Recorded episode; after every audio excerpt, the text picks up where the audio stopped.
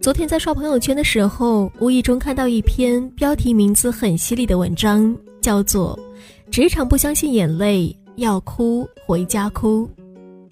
看到这样的标题，我瞬间就被吸引了。打开一看，原来如此犀利的文章是出自如今网络上很红的作者咪蒙之手。相信很多看过他写的文章的朋友都知道，咪蒙的写作风格一向是很犀利、很现实派的。他的很多文章我有看过，我虽然不是全部都喜欢他的观点，也不一定都认同，但是在很多时候，我还是很佩服他对一些事情的犀利角度的看法。他能够看出很多别人看不到的事情，说出很多别人不敢说的事情。这就是我尤其佩服他的地方，也应该是他为什么现在会有那么多粉丝的原因之一吧。那么今天我就来跟大家分享这一篇很犀利的、被很多人疯传的来自咪蒙的文章：职场不相信眼泪，要哭回家哭。我又把一个实习生给惹哭了，并不是因为我强暴了他，而是。我上厕所的时候，听到他在外面跟爸妈打电话，哭着说：“来公司三天了，每天要下楼好几趟去帮老板拿外卖。我上了四年的本科，不是为了来拿外卖的。”我一边拉屎一边反思自己哪里做错了，是不是吃的太多，增加了实习生的工作量？好吧。我决定以后每天只吃五顿就好了。我回到办公室，把他叫过来，开启了话痨模式。是时候告诉他一些职场生存法则了。首先，不要在厕所附近说老板的坏话，这样会影响老板拉屎，害得老板得痔疮，可就不好了。其次，如果你的老板坚持每天自己去拿外卖，你就赶紧辞职吧。因为他连基本的职场分工都不懂，我以前就是这样的傻逼老板。那时候我刚开公司，从来不让实习生去拿外卖，并且每天亲自做饭，香辣蟹、水煮鱼、辣子鸡，把公司彻底变成私人餐馆，爽歪歪。吃完饭我还抢着收拾，抢着洗碗。作为老板，我热情洋溢地干着煮饭阿姨的事儿，因为我认为大家是绝对平等的，这些琐事儿我也可以做。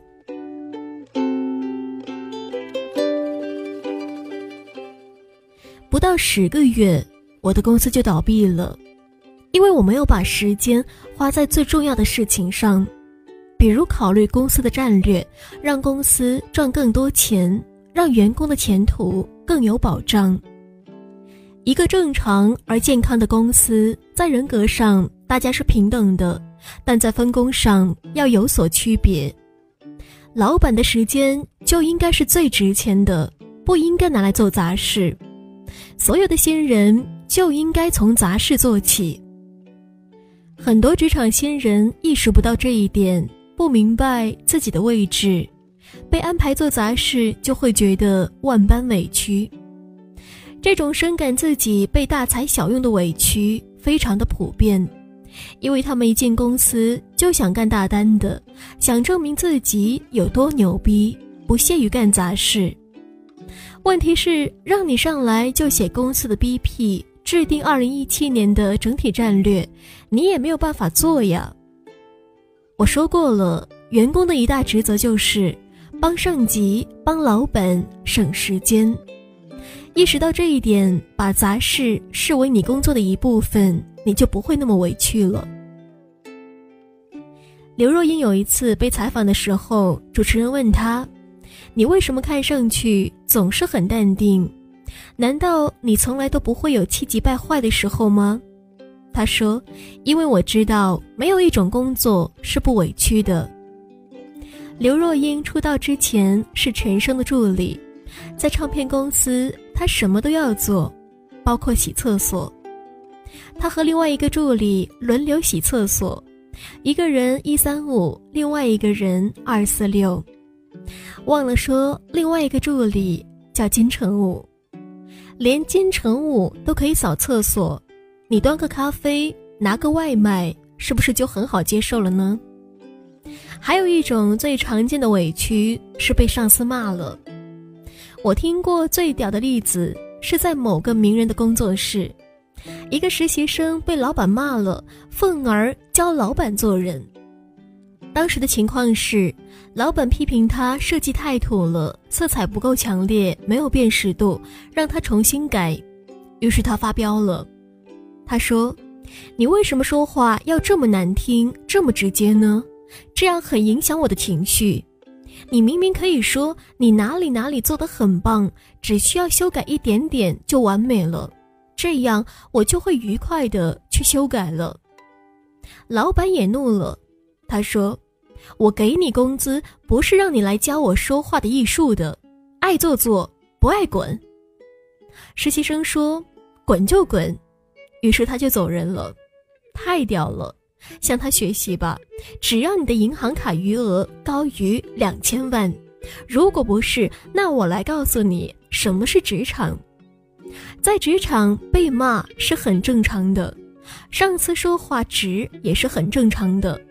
这里最重要的就是效率。谁告诉你职场是温馨有爱的大家庭了？大家在一起不是为了互相宠溺，搞什么爱的供养，而是为了创造价值，为公司赚更多的钱。不要渴望公司给你温暖，给你工资本身就已经是温暖了。所以被骂的时候要收起你的玻璃心。不要过度在意情绪本身，而是想想对方指出了你什么问题，赶紧去提高就好了。职场新人最重要的是就是学东西，只有学到真本事，你才能成为不可替代的人。尤其是有时候你周围还可能会出现变态前辈，专门靠打击。讽刺新人来获得优越感，这个时候你就更要加倍努力了。将来你成长了、进步了、变得很牛逼，才能超越他们。还有一些新人把职场当做学校，总等着有人来教自己，帮自己划重点。老大，公司是发钱的，学校是要收费的，好吗？没有任何人有义务来指导你。你得主动去学，怎么去学呢？第一，你要随时随地的观察你身边的牛逼同事和领导是怎么做事的，然后梳理其中的规律。你要去对比，你和他的思维模式有什么不一样？为什么不一样？你学到了什么？之前我带了一个实习生，他跟我同一个办公室，朝夕相处三个月。他说什么也没有学到，除了大吃大喝。我说大吃大喝也是很重要的人生体验。再说了，论自媒体，我一定是全宇宙，啊不，不能这么高调，只说是全中国吧，最专业的没有之一。我每天都要想标题要怎么取，文章要怎么开头，要怎么谋篇布局。如果这样，你都学不到东西，只能说明你完全不走心。第二，你不懂的东西，确定是百度查不到的，你就整理好要点，去找前辈或者主管问。我以前写过的，不要问开放式的问题，要问选择性的问题，给出 A、B、C 三个方案，问他哪一个好。你交了方案，也可以主动去问他，你哪里做的不好，你可以去改进。干这些事情比花时间去委屈要有价值的多了。很多时候，职场是残酷的，这里不看苦劳，只看功劳。以前我也不懂这一点，在报社实习的时候，有一次我被安排去采访打工子弟学校，在郊区。那是大冬天，我早上五点起床，转了好几趟公交车，还要在很偏僻的地方走很长的山路，才赶到采访的学校。我在那里待了一天，采访结束的时候，天已经黑了，荒无人烟。然后我就发现自己被跟踪了。那时候我比现在要瘦三十多斤，还是一个清秀的小姑娘。当时很害怕自己会被那个吓到不行，脑子里闪过看过的所有恐怖片，预想到自己会被分尸、被切成一片片。就在这种恐怖的想象当中，体育白痴的我用尽了毕生的洪荒之力，一路狂奔。幸好后来赶上了公车，才摆脱了跟踪。接下来又惊魂未定的在路上折腾了三个多小时，才回到报社。那一天好死不死，我还来例假，痛经，好想死，但还是得写稿，写了个通宵，撑到第二天早上，还改了两遍。有一段拿不准的，我还写了两个版本。当时想起在学校的时候，老师说，问答题只要你写了就有分，你写多一点就会有同情分。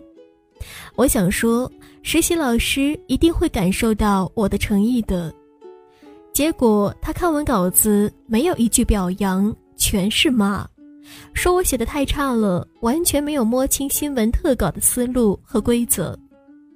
当时觉得委屈到不行，回家大哭。现在回头想想，我真的是太作了。在职场，过程不重要，结果才是最重要的。同样一个任务，一个人花了五个小时，吃了很多苦，做到六十分；另一个人花了五分钟，轻轻松松做到了八十分。你会给第一个人点赞，夸他棒吗？你只会觉得他很傻。不要再因为你付出了多少辛苦而自我感动了。你要多花那么多力气去做一件事情，只能说明你实力还不够。弱者才喜欢用苦劳说话，而强者只会用业绩说话，用作品说话。其实很多时候，你的委屈都源于你把自己想得太重要了。也许你觉得自己特别悲惨，别人特别爽，只是因为你屏蔽了别人努力和心酸的那一面。每个位置都有苦逼的部分，贵为王健林或者马爸爸，都有无数次想对谁竖中指的时候。只是牛逼的人不会沉溺于委屈，而是想办法去解决问题。职场不相信什么眼泪。别哭了，要哭回家哭吧。更酷的姿态是把所有的委屈都咽回去，变成我们的斗志。尼采说了，那些杀不死我们的，终将会让我们更加强大。本期节目到这里就结束了。如果有喜欢尼乐的朋友，你可以加我的听友互动群。五四八五三四七幺零，五四八五三四七幺零，或者你也可以关注我的微信公众号 “nj 尼乐”。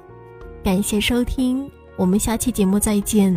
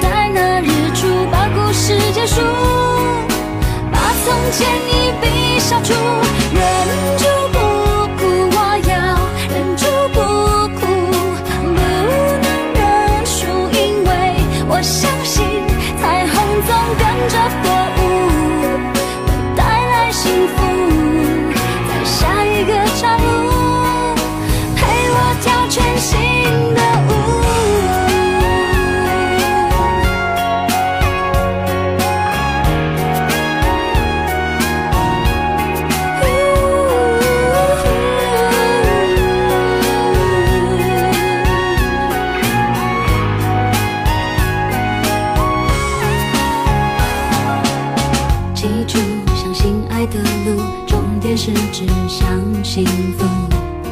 在会一而再的选择让步，太固执而盲目，忘了停下来，心疼自己的